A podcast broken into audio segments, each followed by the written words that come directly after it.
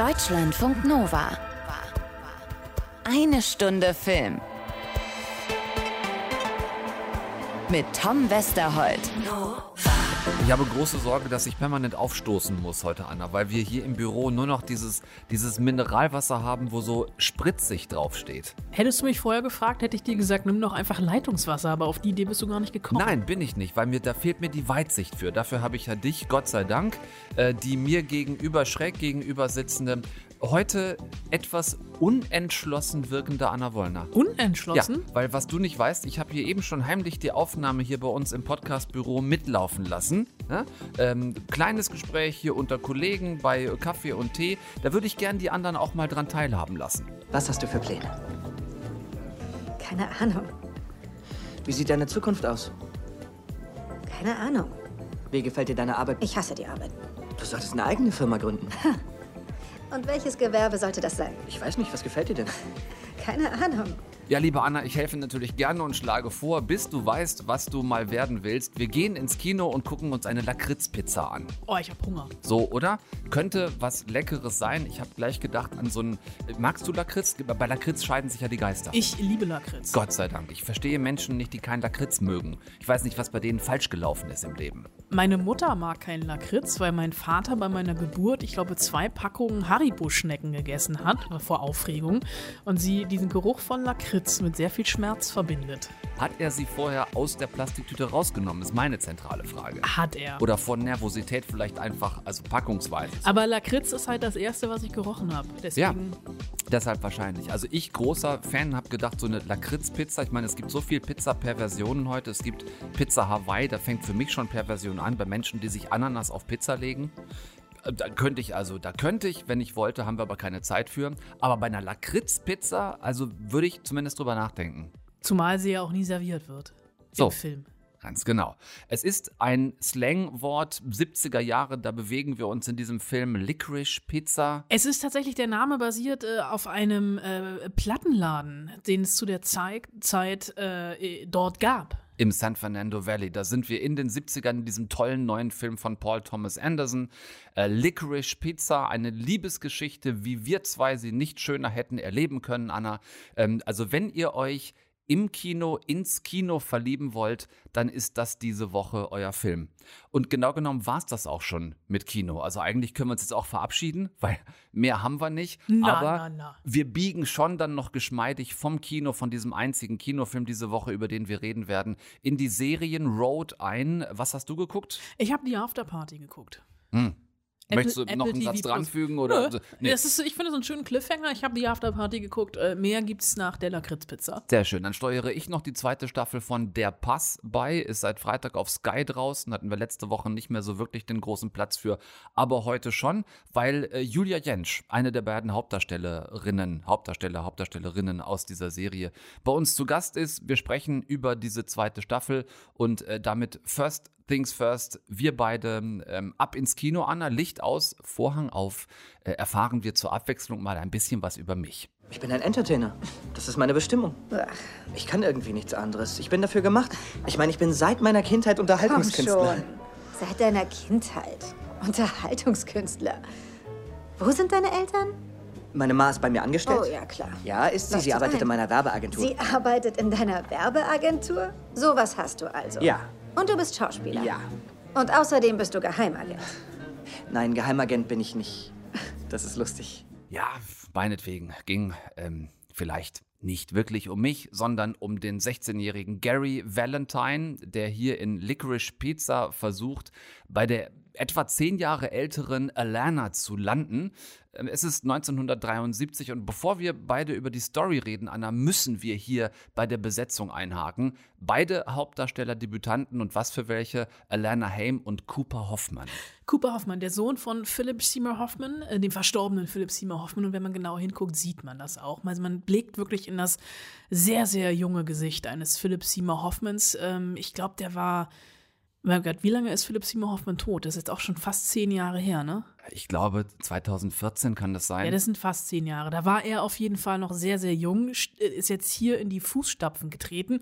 Natürlich die Verbindung, weil Philip Seymour Hoffman Absolut. ein sehr guter Freund war von Regisseur Paul Thomas Anderson. Und auf der anderen Seite Elena Haim, äh, eine Schauspielerin, die, äh, glaube ich, eine ganz große Karriere vor sich hat, wenn sie so weitermacht, die eigentlich Sängerin einer Indie-Rock-Band ist, äh, Haim.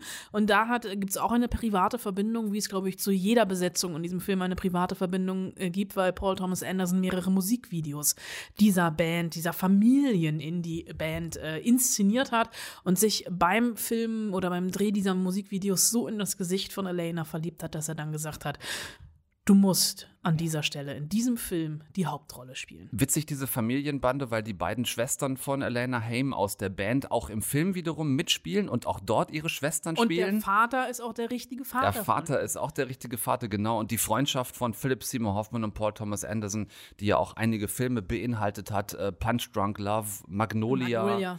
Ähm, The Master natürlich, äh, ganz großartig an der Seite von ähm, River Phoenix. Äh, nee, von seinem Bruder. Joaquin ähm, Phoenix. Joaquin Phoenix. Ähm, also das, das finde ich, treibt einem schon sofort die Tränen in die Augen, wenn man weiß, dass, dass der Vater schon mit dem Regisseur so zusammengearbeitet hat und dass jetzt der Sohn quasi übernehmen darf, so ein bisschen. Sie spielt hier, also Alana, die auch Alana heißt, spielt eine Schulfotografen-Assistentin, die an der Highschool von Gary quasi die Yearbook, die jährlichen Yearbook-Aufnahmen mitorganisiert und im Schlange stehen zum fotografiert werden, quatscht Gary sie an und ähm, macht da schon ziemlich einen auf dicke Hose. Ja, bei ihm ist es lieber auf den ersten Blick, wie man sich, glaube ich, nur mit 15, 16 das erste Mal verlieben kann. Und das, äh, das Ding dahinter ist, der ist halt, der steckt mitten in der Pubertät. Ne? Der hat eine weiße Schlaghose an, ein, ein, ein blaues Hemd, die Haare ein bisschen zu lang, ein bisschen zu fettig, fransig ins Gesicht gefallen. Äh, ich möchte kein Bodyshaming an dieser Stelle betreiben, aber äh, er ist ein bisschen, er hat diesen Pubertätsspeck. Ähm, er ist ein bisschen moppelig und kommt aber mit einem Selbst, mit einem Ur-Selbstvertrauen dahin und quatscht sie an. Oh, ich wünschte, ich wäre mit 15, 16 so gewesen, weil er Zumal sich sie ja auch zehn Jahre ja, älter sie ist. ist zehn Jahre und äh, bis ich das verstanden habe, hat das auch ein bisschen länger gedauert, auch wenn sie ihm das direkt sagt.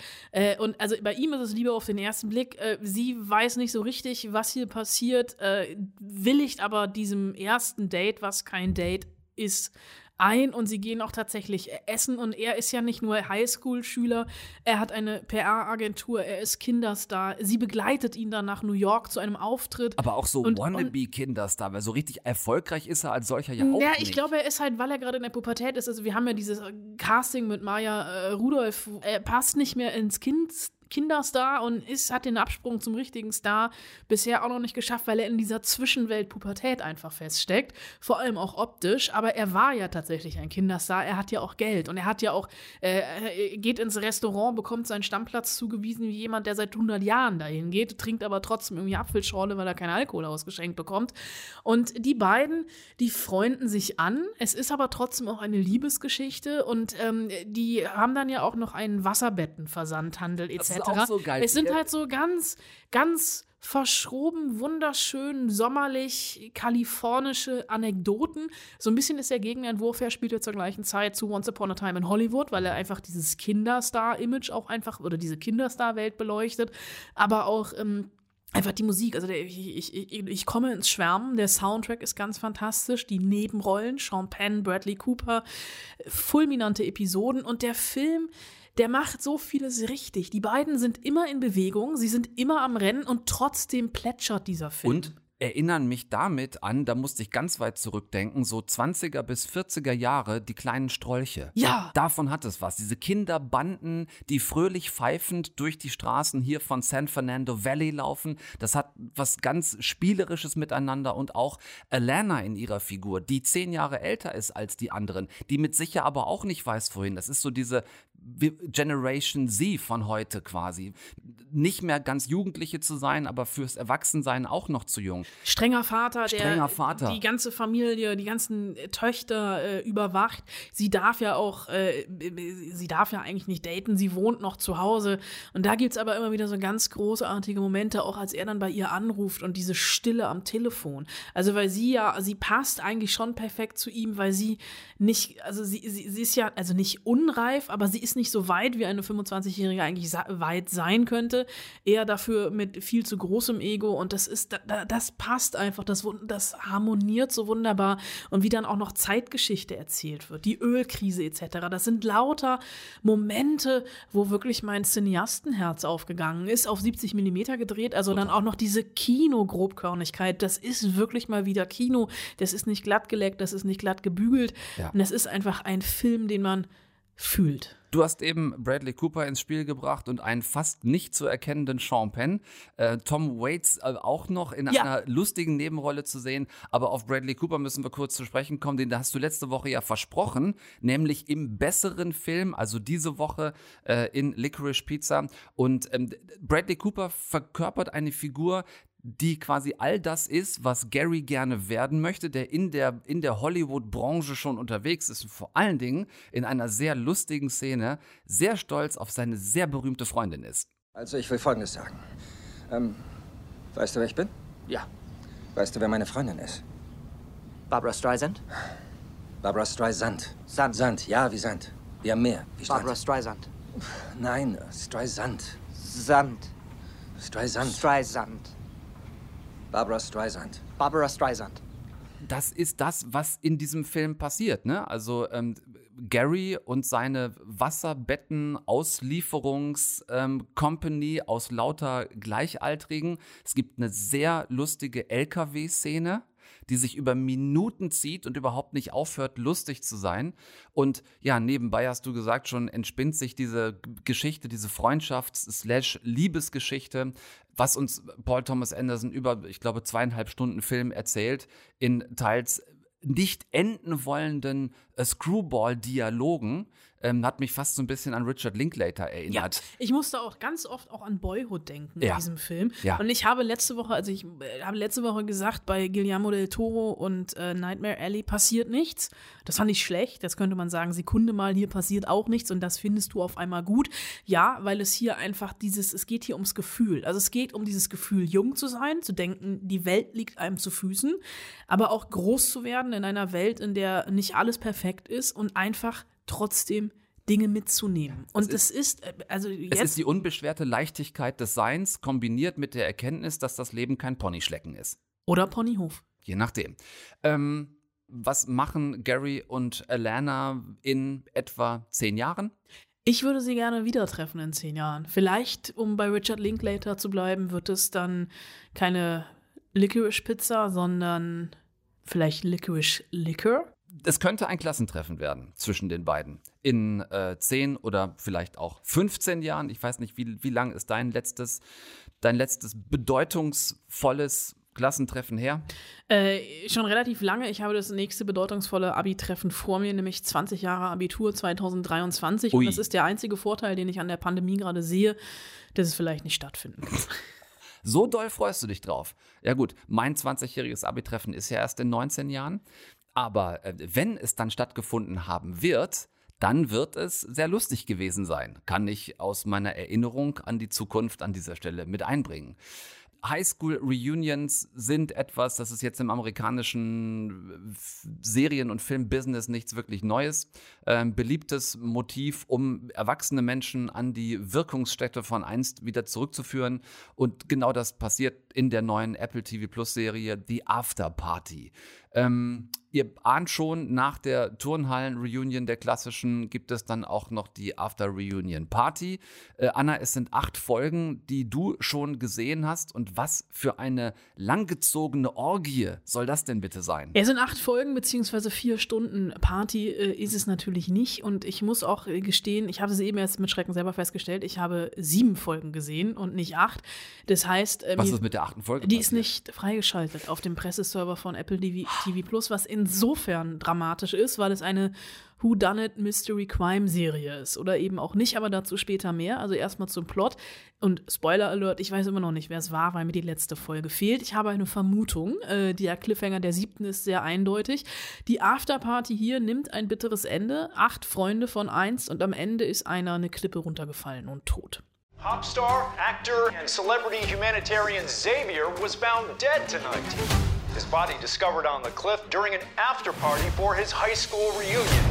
This is a murder. Any one of you could be the murderer.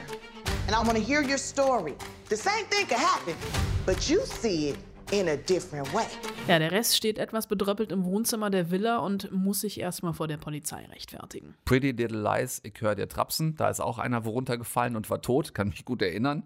Das klingt jetzt erstmal eher so nach Tatort und du hast es gesagt, äh, CSI nach irgendeiner Form von, von Crime Scene Investigation. Ich wollte gerade schon Veto einlegen und sagen, also Krimi haben wir doch eigentlich gleich erst. Ja, wir haben hier die Vorstufe, denn äh, wir haben hier die Rechnung ohne die Regisseure gemacht, beziehungsweise der eine ist Regisseur, der andere hat mit erfunden.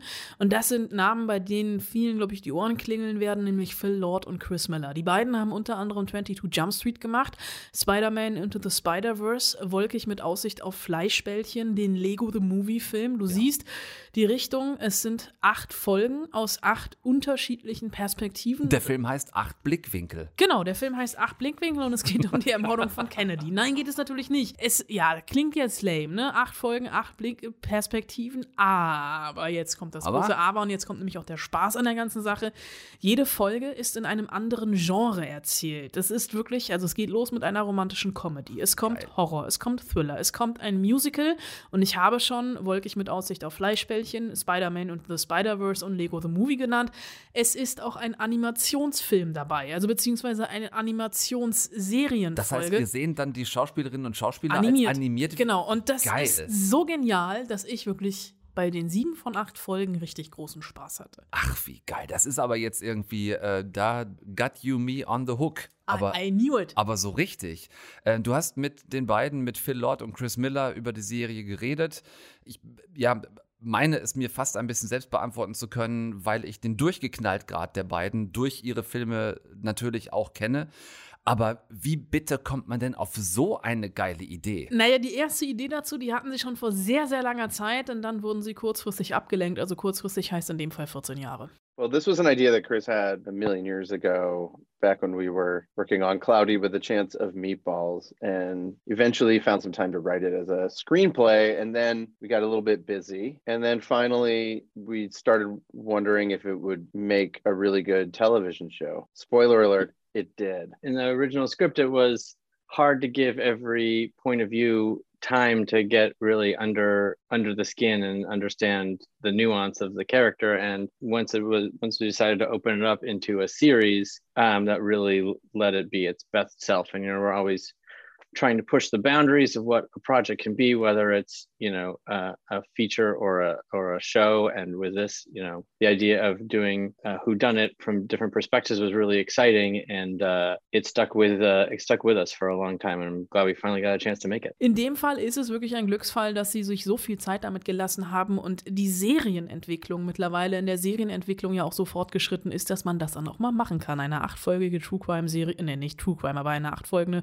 Who Done It Mystery Crime Serie aus acht Blickwinkeln erzählt in acht Genres. Das wollte ich gerade sagen, weil Multiperspektiven in einem Mordfall, das haben wir schon einige Male gehabt. Äh, prominentestes oder vielleicht kurz zurückliegendstes Beispiel äh, Knives Out oder auch sonst fast alle Agatha Christie Geschichten, wo dann von jeder Seite aus geguckt wird, wer könnte der Mörder sein.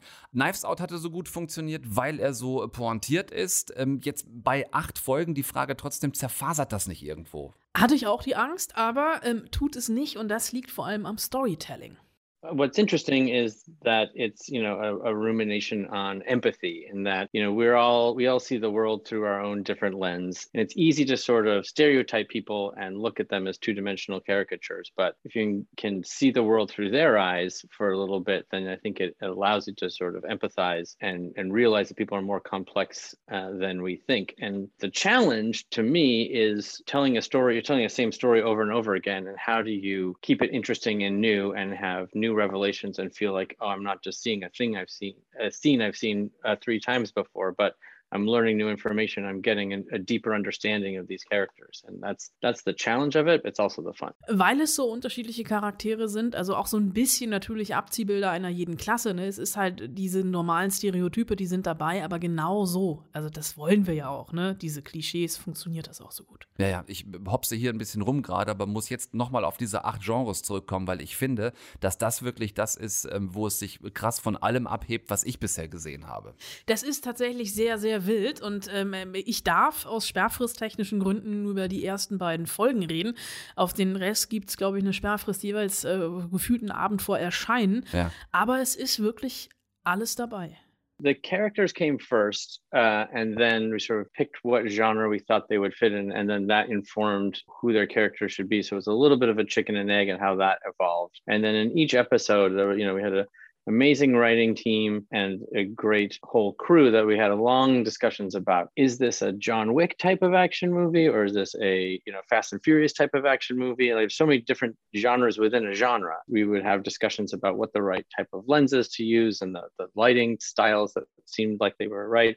And so what we wanted to do was take sort of iconic things that felt like they were part of the DNA of each of these genres and then turn them on their heads a little bit. So we weren't just doing sort of a stock parody of those things. We were doing a real movie in that style and that would surprise you and that would uh, take you beyond what you you were expecting. Das ist es auch nicht geworden, ähm, hat sie dann aber doch immer wieder vor große Herausforderungen gestellt, wobei sie sich nicht ganz einig waren, welches Genre, welche Folge denn jetzt die schwierigste war. The one that took the most planning probably was the musical because it required, you know, writing original songs, recording them, choreography, you know, some complex lighting. Uh, so it, To, it to me, the uh, two scariest ones were Thriller, you know, where you're sometimes having to just feel comfortable just making it kind of spooky and scary and not leaning on our crutch of like, you know, putting jokes in it.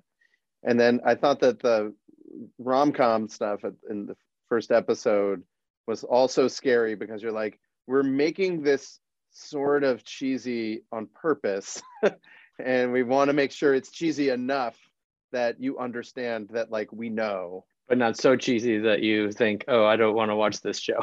Und jetzt noch ein letztes Wort, bevor ich aufhöre, über diese Serie zu schwärmen. Ähm, warum das auch so gut funktioniert, ist tatsächlich auch der Cast. Die sind nämlich alle großartig, unter anderem Tiffany Haddish, Ben Schwartz, Dave Franco und Ike Barinholtz. Also auch noch fett besetzt, die ganze Nummer. Ich bin definitiv am Haken, werde das äh, mir auf jeden Fall anschauen auf Apple TV Plus. Ich habe ja die ganze Zeit seit Wochen überlege ich schon, ob ich mir die Peinlichkeit, die Blöße geben soll, zu sagen, dass es ja bis vor, ich glaube, ungefähr einem guten Monat gedauert hat, bis ich auf Apple TV Plus endlich mal angefangen habe, Ted Lasso zu gucken. Ich hatte das nie gesehen. Es war Tom, da hinten ist eine Ecke, ja? so, ich stelle mich da rein ohne Scheiß. Das ist so eine Serie, von der mir tausend Leute erzählt haben über die Zeit, ey, guck unbedingt Ted Lasso, das ist so geil. Und dann dachte ich irgendwann, jetzt gerade bin ich in the mood, ich guck da mal rein. Das Und Reingucken, das Reingucken war dann ein Wegbingen der ersten Staffel. Mittlerweile habe ich natürlich auch die zweite gesehen. Das ist also unfassbar. Und genau dort werde ich als nächstes auch ähm, in die Afterparty reingucken. Ab Freitag könnt ihr das auch machen. Seid nicht wie ich mit Ted Lasso und wartet zwei Jahre, bis ihr es dann auch mal macht, sondern guckt vielleicht jetzt schon rein. Äh, zumindest die ersten drei Folgen, die sind dann schon da und der Rest, wenn ich es richtig verstanden habe, folgt dann äh, im wöchentlichen Rhythmus und das stelle ich mir bei dieser Serie dann wirklich richtig fies vor. Ja, ich muss jetzt, ich habe durchgerechnet, ich glaube, ich muss acht Wochen warten oder fünf Wochen warten, bis ich die letzte Folge noch dann sehen die kann. letzte Vielen Dank auch, Apple TV. Plus. Okay, so, deshalb an dieser Stelle dann jetzt auch bei uns, aber wirklich Schluss mit lustig. In jener Zeit gab es einen Wilderer in den Wäldern um den Watzmann. In den Bergen war er zu Haus. Die Leute im Tal fürchteten ihn. Es geht nämlich wieder zurück auf den Pass. Zweite Staffel der Sky Original Serie. Die erste war 2019 ein ziemlicher Erfolg. Ähm, erst dort, Ende des Jahres, lief sie dann auch im ZDF. Es ist eine CSI-Serie im wirklich düstersten Sinne, also Crime Scene Investigation auf deutsch-österreichischem Grenzgebiet. Julia Jentsch, Ermittlerin auf deutscher Seite und Nikolas Ovtcharek, Megastar vom Wiener Burgtheater, als schon eher so der Dirty Cop aus Österreich. Es gab einen krassen Cliffhanger am Ende von Staffel 1 und jetzt geht's eben weiter, wieder im Berchtesgadener Land rund um den Watzmann, direkt an der österreichischen Grenze. Ein neuer Täter, den wir als solchen auch schon, ich sag mal, ab der zweiten Folge kennen, ab der ersten Folge erahnen, ab der dritten äh, kriegen wir dann auch den visuellen Beweis.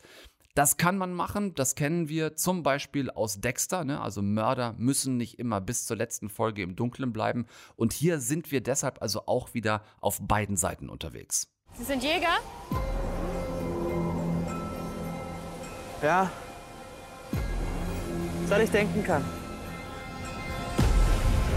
Denn ähm, das dürfen wir nicht vergessen, finde ich immer nur, weil wir wissen, wer der Mörder ist, heißt ja noch lange nicht, dass die ermittelnden Polizisten das auch wissen. Ne? Und nee, vor allem auch nicht bei der Sprache. Ich habe mir bei dieser Serie das ein oder andere Mal deutsche Untertitel herbei gewünscht, weil wenn die, also vor allem wenn Winter in seinem österreichischen Dialekt losgrantelt, bin ich einfach lost. Ja, absolut. Ähm, die müssen sich beide, sowohl Stöcker als auch Winter, zu Beginn dieser zweiten Staffel erstmal sehr um sich selbst kümmern, sich sehr rausnehmen aus dem eigentlichen Ermittlungsgeschehen. Das hat mit den Ereignissen aus Staffel 1 zu tun. Und daher gibt es jetzt eine neue Ermittlerin im Team. Was wollen Sie? Ich will den Tätern in die Augen sehen. Wenn Sie dem Täter in die Augen schauen, schaut er auch in Ihre. Äh, Jungkommissarin Jela Antic mischt jetzt mit, gespielt von der 26-jährigen Franziska von Haasdorf. Und der fand ich wird hier ein bisschen viel Gewicht auferlegt. Also so klassisch, die Jungspundin im Team muss ins kalte Wasser springen, aber ganz im Ernst, das Wasser in den Alpen ist, ist klar, kalt und tief und meist ist auch noch eine dicke Eisschicht drauf. Also ähm, ich finde, sie wirkt hier manchmal ein bisschen überfordert damit, ähm, das zu tragen, was bisher zwei so Schwergewichte wie Julia Jentsch und Nikolaus Ovtcharek getragen haben. Hab nicht ganz verstanden, warum die beiden Zugpferde der Serie am Ende fast schon übertrieben massiv so rumstruggeln müssen. Du hast auch gesagt, Anna, du warst, also bist äh, am Anfang, man fragt sich so ein bisschen, was passiert hier gerade alles? Es geht so ins mystisch-diabolische, ins Wahnhafte. Ja, mir war das am. Äh, ich habe ein bisschen tatsächlich in der ersten in der ersten Folge gebraucht, um wieder reinzukommen, äh, weil ich das Gefühl hatte, dieser Sky Screening Room, in dem wir Dinge gucken, ist aus der Hölle, wie auch die Sky App aus der Hölle ist. Und äh, ich dachte so, ah, es ist vielleicht die falsche Folge, mit der ich anfange. War es nicht. Äh, habe ich dann in der zweiten Folge auch gemerkt. Es ist ähm, natürlich von, es ist sehr sehr stimmungsvoll und es liegt vor allem auch und das finde ich tatsächlich grandios, wie diese Serie fotografiert ist. Der Kameramann ist nämlich Philipp Peschlow, der hat schon die erste gemacht, also die erste Staffel und was der hier wirklich für Bilder findet findet, wie der es schafft, mit einer, mit einer einzigen Einstellung ein Unbehagen mhm. äh, äh, ohne auch, also wenn man die Musik ausblendet, es ist trotzdem schaurig, gruselig, äh, aber auf so einem ganz bestimmten Niveau. Und das finde ich, äh, Kameramänner und Kamerafrauen lobt man viel zu selten. Und an dieser Stelle möchte ich es bitte einfach mal tun. Philipp Peschlow hier als Kameramann ist wirklich begnadet. Absolut. Der unterstützt mit seiner Arbeit dieses Düstere, was die Alpen im Winter sowieso haben, dieses, ne, so wie überall bei uns im Winter, da aber noch mal mehr. Es wird spät, hell und früh wieder dunkel. Es gibt nur eine kurze Spanne am Tag, wo überhaupt so ein bisschen Tageslicht ist. Ansonsten findet das alles so in der Twilight Zone statt. Äh, das unterstreicht natürlich äh, dieses, dieses sehr finstere, was der Pass hat. Der Killer dieses Mal, zudem noch vielleicht ein Wort, der hat mich wirklich ein bisschen an, an Dexter erinnert. Es eben schon mal gefallen, das Schlagwort. Nicht nur, weil wir schon sehr früh wissen, dass er der Killer ist, Allerdings ist das so ein unkontrollierter, also so einer, der irgendwie jetzt keinen keinen Kodex hat, dem noch niemand gezeigt hat, wie man es richtig macht. Ähm, das macht hier aber den, den Reiz dieses unbeholfen brutalen Soziopathen aus. Ich werde definitiv weiter gucken. Ich habe gut die Hälfte durch, mag auch Staffel 2 wieder ganz gerne. Abzüglich so eins, zwei Mystik-Pünktchen. Das hätte für mich ein bisschen weniger sein dürfen. Also ein bisschen weniger Wolpertinger, Krampus und wie die Fabelwesen in den Alpen noch alle heißen. Das war mir ein bisschen grenzwertig. Aber trotzdem habe ich mich sehr gefreut, mit Julia Jentsch drüber zu sprechen. Denn ähm, und das macht diese Serie auch noch aus, abgesehen von den tollen Bildern. Sie stellt die Figuren ganz klein in den Mittelpunkt. Ähm, also dieses, dieses Figurenreduzierte äh, dieser Thriller-Serie, das hat was sehr Theaterhaftes, fand ich. Und das dann im Aufeinandertreffen von zwei Schauspielern, Schauspielerinnen, die so theatererfahren sind wie Julia Jentsch und Nikolaus Ovtcharek vom Wiener Burgtheater, darüber äh, wollte ich dann tatsächlich ganz besonders gerne mit ihr reden. Hallo Tom, grüße dich auch. Mein größtes Problem, Julia, ist, wie zum Henker sollen wir über diese zweite Staffel reden, ohne gleich am Anfang schon alles kurz und klein zu spoilern? ja, ja, ähm, ist, ist, ist schwierig. Meine, meine Haltung wäre da auch eigentlich, aber dann, ja, über was reden wir dann? Äh, eigentlich besser nichts sagen, weil mir ist auch immer alles, was ich eigentlich höre oder lese über etwas schon zu viel. Mhm, ähm, mhm, genau. Ein, eine Geschichte, ne? Ja. Ja, ja, gut. Wie ist das Wetter bei euch in der Schweiz? Hm? Ähm, die Sonne scheint. Reden wir einfach darüber. Ich glaube, worauf wir uns vielleicht einigen können, ist, das ist mittlerweile so ein bisschen probates Mittel geworden, dass wir sagen, was im Trailer zu sehen ist, darüber darf man auch reden. So. Okay. Gut. Ne, weil da haben, da haben die Leute ja die Chance, sich den Trailer auch schon anzugucken oder angeguckt zu haben. Äh, ansonsten wäre es wirklich schwer, darüber weiterzureden, gerade nach diesem massiven Cliffhanger-Ende der ersten Staffel. Ähm, die Fans erinnern sich natürlich daran. Was mir aufgefallen ist, vielleicht so als erstes, äh, diese zweite Staffel wirkt auf mich noch, noch düsterer, noch mystischer, mysteriöser. Äh, es geht fast so ein bisschen, hat man das Gefühl, in so eine Horror-Thriller-Richtung.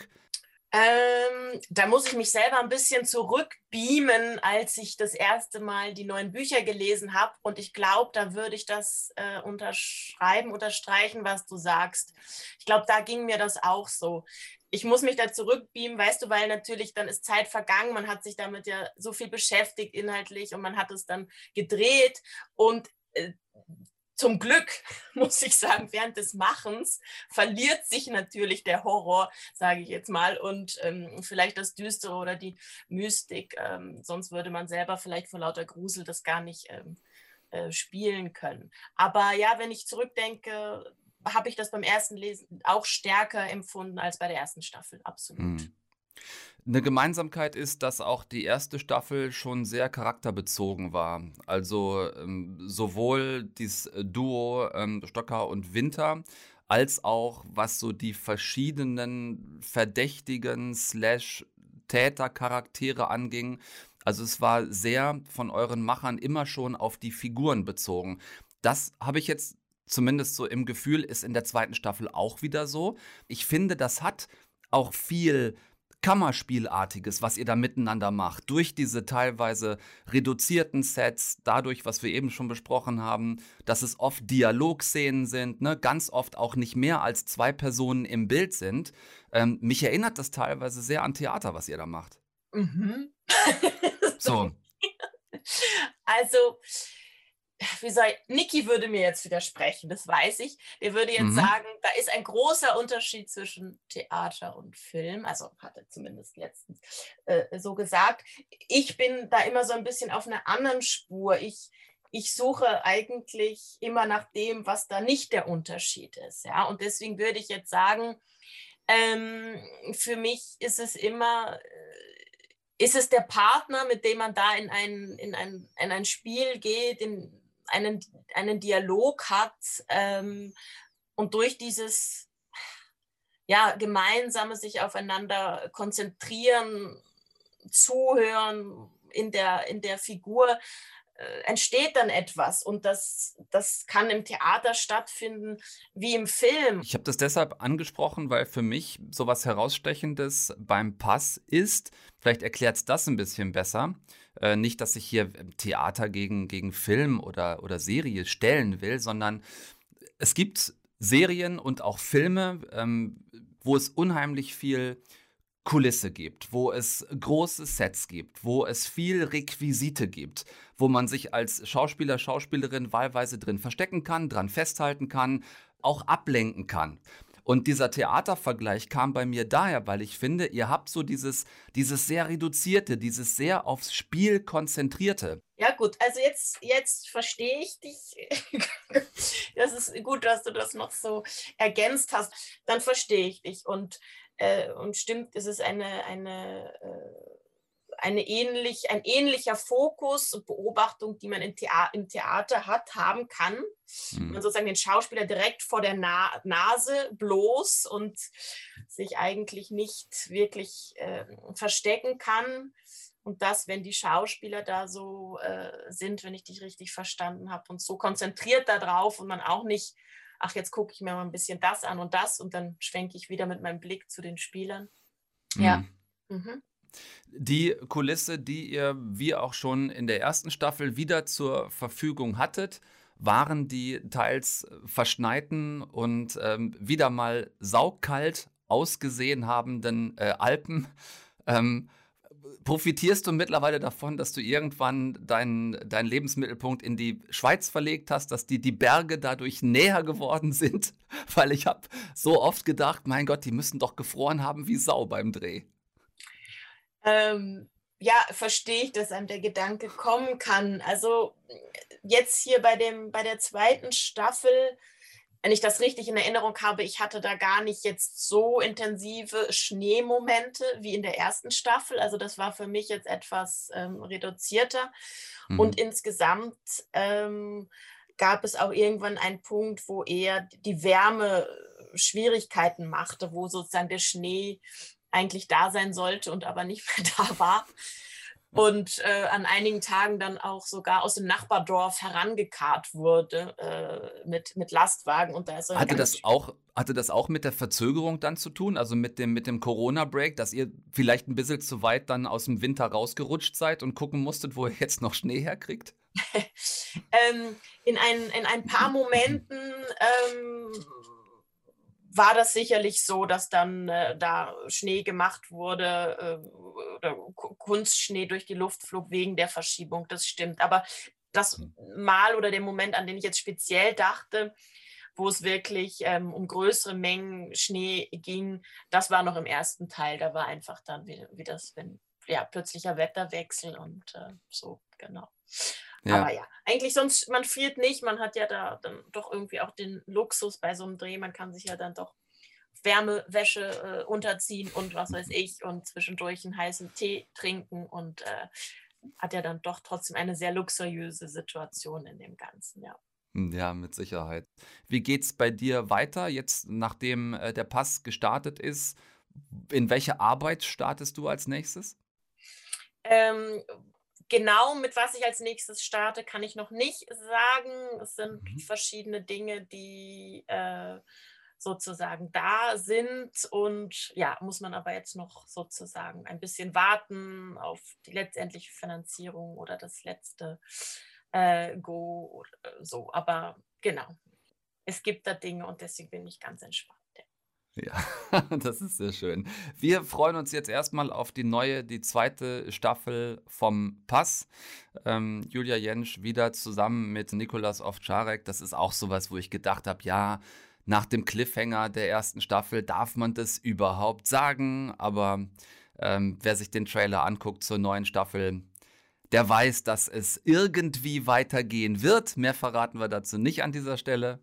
Ähm, danke dir herzlich fürs Gespräch, für den virtuellen Besuch hier in eine Stunde Film. Julia Jentsch, alles Gute und hoffentlich bis in nicht erst wieder sechs Jahren. Lieber Tom, ich danke dir auch herzlich für das spannende Gespräch und äh, eben, der, also der Wunsch ist auch meiner. genau. Alles Gute. Ja. Vielen Dank. Bis dann. Tschüss.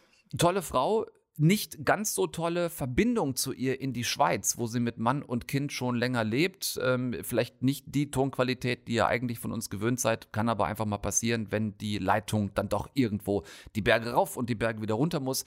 Wir könnten jetzt Anna noch gut zwei, drei Stündchen dranhängen mit allem, was uns sonst gerade noch die Tür einrennt. Ja, es ist irgendwie, also filmisch oder Kinostart filmisch ist diese Woche eine absolute Katastrophe. Ja. Also abgesehen von der Lakritzpizza. Ja. Äh, aber äh, äh, im, im, im, Rest ertrinkt man gerade. Ich hätte noch zwei ähm, HörerInnen Nachrichten über Instagram, die ich gerne weiterreichen würde hier an uns und damit auch an euch.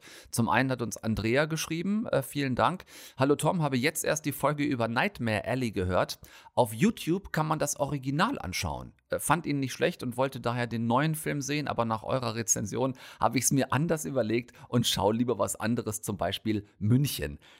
Ist gut, aber äh, toller Hinweis, ich habe geguckt, tatsächlich, also das Original von Nightmare Alley könnt ihr euch, wenn ihr vergleichen wollt, zum Beispiel wirklich gerade auf YouTube angucken. Ich musste eher schmunzeln über Andrea. Ich habe jetzt erst geschafft, eure Folge zu Nightmare Alley zu hören. Sie ist sieben Tage alt. Das ist vollkommen okay. Ja, finde ich auch in Ordnung. Und noch eine Nachricht, die ich auch schön fand. Moin aus Hamburg. Ähm, hast du eben schon gesagt, wiederhole es aber gern nochmal. Äh, kleiner Hinweis zum Start von Paul Thomas Andersons äh, Licorice Pizza. Das Savoy zeigt den Film exklusiv in Hamburg. Ähm, in der analogen 70 mm Version. Das Widescreen-Format lässt die Ära großer Klassiker der Filmgeschichte wieder aufleben. Wäre toll, wenn das in eurem Podcast eine Stunde Film mal eine Erwähnung findet. Auch das Delphi in Berlin und die Schauburg in Karlsruhe spielen in 70 mm. So, also falls ihr ne, Bock habt, dieses äh, tolle neue Meisterwerk von Paul Thomas Anderson im wirklichen Breitbildformat zu sehen und ihr in der Nähe von Hamburg, Berlin oder Karlsruhe lebt, dann hättet ihr dort die Möglichkeit. Liebe Grüße auch hier vom Savoy in Hamburg. Finde ich immer schön, dass uns die, die Kinos auch hören. Liebe Grüße an euch zurück und an alle Kinos bitte äh, haltet weiter durch. Machen wir jetzt einen Betriebsausflug nach Hamburg, um den da zu gucken? Ja, ich finde schon. Ja, ne? Eigentlich, ja, eigentlich machen wir das. Beide wie immer durchgeboostert und getestet, fahren wir schön zusammen nach Hamburg und äh, lassen uns von den, von den lieben Kolleginnen und Kollegen im Savoy die 70 mm Version zeigen. Ähm, ich hätte als Rausschmeißer noch, äh, noch ein Guilty Pleasure. Das ist mir fast ein bisschen zu peinlich, um drüber zu reden. Aber ich habe gerade gedacht, warum eigentlich nicht? So, also ein paar Minuten haben wir noch. Sollen ich habe Angst, was jetzt kommt. Ja. Emily in Paris Staffel 2? Nee, nee, nee, nee, nee, noch viel guiltier und noch, also noch viel guiltier, noch mehr Pleasure und also ein bisschen peinlich ist es mir deshalb, weil ich ja schon immer ziemlich abhate über so Hirnlos-Formate wie äh, Dschungelcamp oder diese ganze Bauer sucht Frau und Schwiegertochter gesucht Formate. Das, ich finde das wirklich einfach, ich finde es wirklich schlimm. Schlimm und nicht sehbar. Aber, und das ist bei uns so ein bisschen so ein, so ein Family-Ding, das allergeilste Dating-Format aller Zeiten geht in die dritte Runde und zwar Too Hot to Handle, dritte Staffel auf Netflix. Hey, boys! Hi! These hot young singles. Smoking hot. Think an exotic, passionate encounter is waiting for them in a steamy new dating show. Zehn Jungs, zehn Mädels, äh, meist aus äh, den USA, England und oder Australien, werden in einem Luxusresort auf so einer kleinen Insel zusammengefercht und zwar unter dem Vorwand, an einer Show teilzunehmen, die Paradise Island heißt angeblich und wo es dann darum ginge, sich gegenseitig ins Bett zu zerren. Also alle KandidatInnen, die da mitmachen, das sind nur so Sixpack Kens und so Extension Barbies, die da ankommen, die sich alle sofort auch gegenseitig abchecken und anfangen loszusabbern und dann, nach der Kennenlernparty am ersten Abend, kriegen die am nächsten Tag den Schock mitgeteilt. No kissing, no touching, no petting, no sex. Nicht mal sich selbst darf man auf dieser Insel anfassen, denn das hier ist nicht Paradise Island, sondern too hot to handle. Und diese Testosteron- und Östrogenbomber, ähm, dabei zuzugucken, wie sie versuchen, sich mit ihrem 80er IQ über ihren natürlichen Säugetiertrieb hinwegzusetzen und dabei wirklich brachial scheitern. Ich pisse mich da jedes Mal fast ein vor Lachen.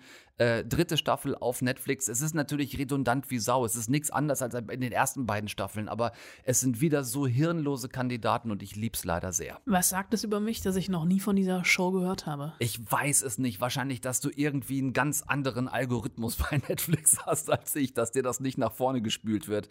Es ist wirklich, die sind so Panne diese zehn Kens und Barbies, die da rumlaufen. Das ist so Panne, dass es ein, also ich finde es hochgradig unterhaltsam und sehr lustig. So, und wo ich mich gerade in Rage rede, versucht zu gucken, habe ich dann auch noch Cop Shop. Der war in, in deinem Algorithmus auch nicht vorne, ne? Nee, aber ist jetzt nicht mehr Netflix, oder? Immer noch. Immer noch ist Netflix. auch noch Netflix gewesen. Du, ihr habt vorgestern Abend haben wir, auf. Net, haben, wir, ha- haben wir zu Hause auf Netflix, saßen wir auf dem Sofa, das Kind schlief, seltener Augenblick. Ja. Und wir dachten, ach, wir gucken einen Film. Äh, er wurde mir nicht angezeigt. Ich bin ein bisschen enttäuscht. Und ich habe den irgendwie auf der Startseite oben fett im Querbanner gehabt und sehe das verzerrte Gesicht von Jared Butler und denke, naja gut, so ein, so ein Action-Ding wahrscheinlich, guckst du mal rein.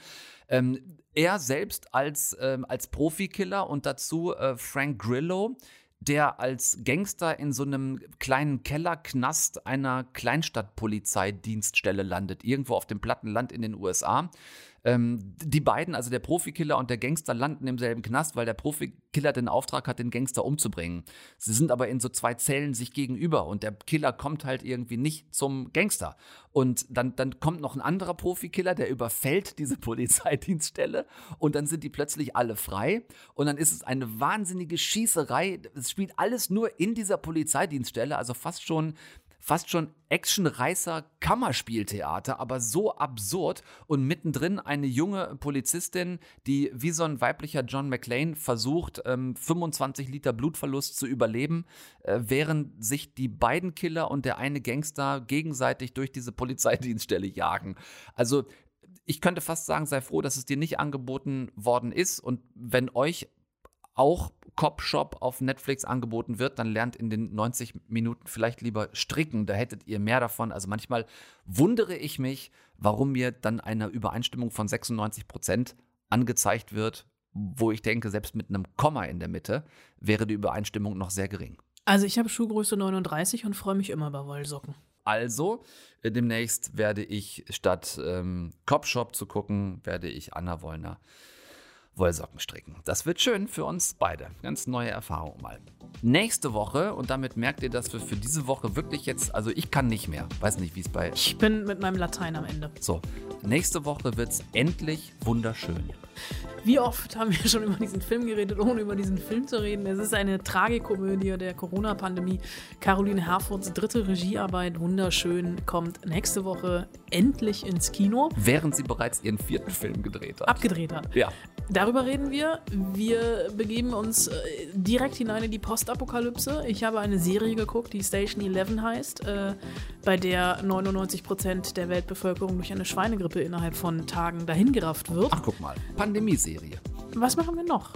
Alles, was uns einfällt. Wir freuen uns erstmal darauf, nächste Woche endlich Caroline Herfurth auch begrüßen zu dürfen. Ich habe extra noch ein Auffrischungsgespräch mit ihr geführt, weil ich gedacht habe, dieses Interview mit ihr zum Film, das ich vor 14 Monaten geführt habe, das können wir jetzt nicht einfach so senden. Das wäre ein bisschen aus dem Zusammenhang gerissen. Also haben wir uns einfach nochmal digital getroffen und darüber gesprochen, worüber wir für 14 Monaten gesprochen haben. Das war auch ganz schön. Das nächste Woche und was uns bis dahin noch einfällt. Ihr macht bitte keinen Quatsch, bleibt schön gesund, passt auf euch auf, guckt nichts, was wir nicht auch gucken würden. Hauptsache es flimmert. Deutschlandfunk Nova. Eine Stunde Film.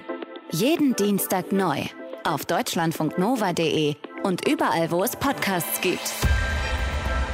Deine Podcasts.